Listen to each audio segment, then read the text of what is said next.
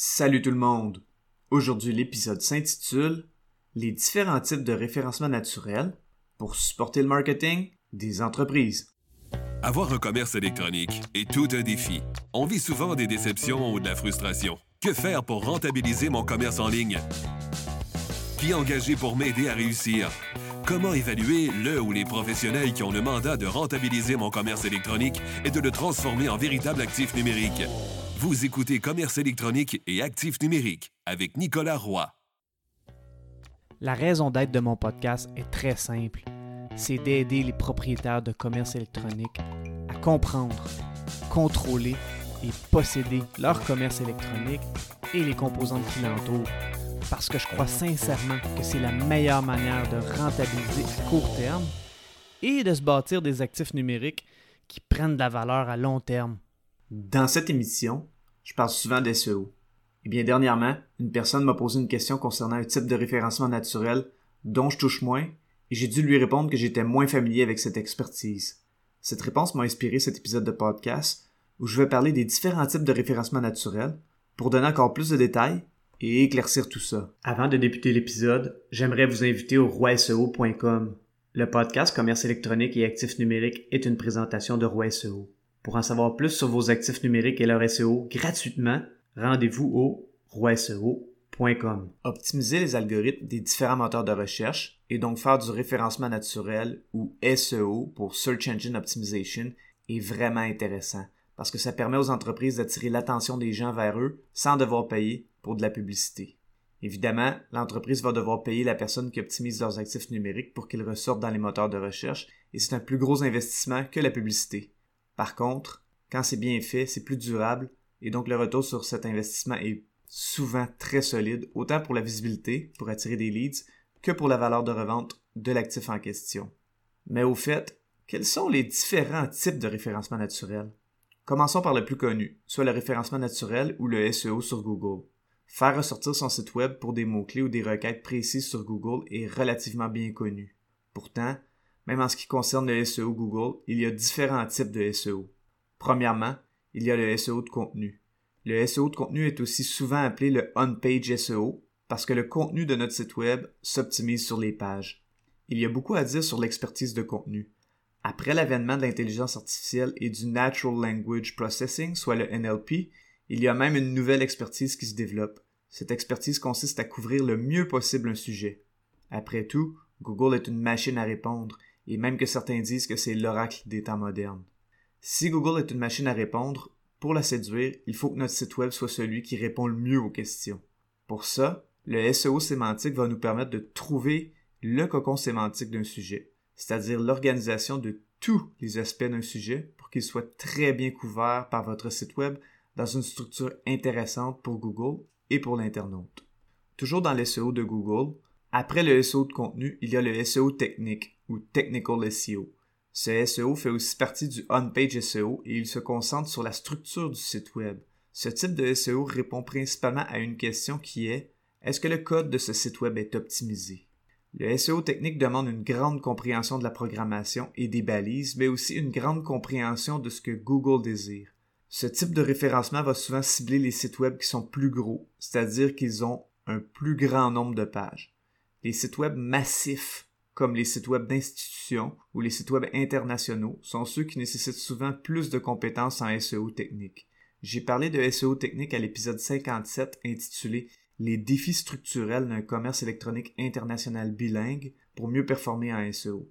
Comparativement au SEO de contenu ou au SEO sémantique, qui ont une approche très offensive, le SEO technique est un SEO plus défensif parce que le but est de réduire ses erreurs de structure pour que Google l'aime plus fort. Pour ce faire, l'expert en SEO technique va utiliser des outils d'audit comme Screaming Frog, OnCrawl, DeepCrawl ou plusieurs autres. Les audits de SEO technique sont souvent ceux qui peuvent être intimidants à comprendre pour une personne qui ne connaît pas le SEO. Le troisième type de SEO avec Google est le SEO d'autorité ou off-page SEO qui consiste à attirer des liens externes ou des backlinks qui sont des votes de confiance envoyés d'un autre site web vers votre site web. On appelle ça du off-page SEO parce que ce type de SEO se passe à l'extérieur des pages de votre site web. Ce type de SEO est aussi offensif et il est beaucoup plus axé sur les relations publiques. En bon québécois, il faut être bon en PR pour aller chercher des backlinks et moins geek que pour le SEO technique. Pour en savoir plus sur ce type de SEO, je suggère d'écouter l'épisode 100 intitulé Est-ce que les backlinks peuvent être mauvais pour le SEO ou est-ce qu'ils sont toujours bons? Un quatrième type de SEO avec Google est le SEO local. Le SEO local va être celui où l'entreprise va optimiser son profil d'entreprise sur Google pour bien ressortir dans les cartes géographiques. Ce type de SEO est excellent pour les commerces de proximité comme les restaurants, les garages mécaniques, les cafés de quartier, etc.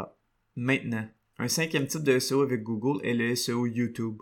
YouTube appartient à Google et donc si vous avez des vidéos qui ressortent bien sur YouTube et qu'ils répondent bien à une question, ils vont se retrouver dans les résultats de Google.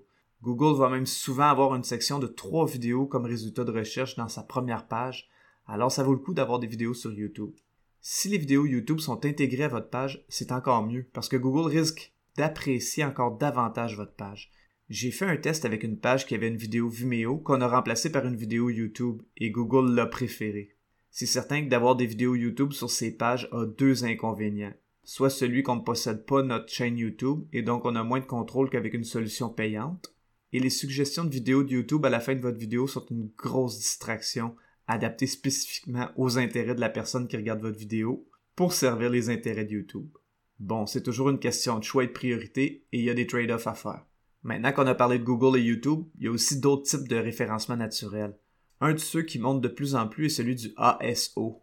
Le ASO, c'est l'acronyme pour App Store Optimization.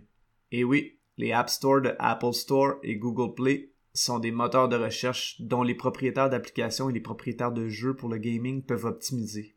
En fait, beaucoup d'experts en SEO se spécialisent de plus en plus en ASO. Pourquoi? parce que les entreprises investissent de plus en plus dans des applications et elles veulent qu'elles soient trouvées. Parce que les applications sont des actifs numériques que les entreprises possèdent et contrôlent. C'est donc intéressant d'aider une entreprise à améliorer la valeur de ses actifs numériques. Il y a plusieurs autres types de SEO. Certains experts font du SEO sur Amazon pour optimiser les résultats de recherche de A9, qui est le moteur de recherche d'Amazon. Faire du SEO Amazon est un défi complexe et on optimise un espace qu'on ne possède pas à 100%. Par contre, ceux qui le font bien sont très bien récompensés. Certains experts vont faire du SEO sur Pinterest. Pinterest est un moteur de recherche qui est utilisé par beaucoup de personnes qui sont en recherche d'idées pour éventuellement consommer, soit en achetant quelque chose de complet ou faire des achats pour faire un produit par elle-même en mode DIY pour do it yourself, soit le fait de le faire par soi-même.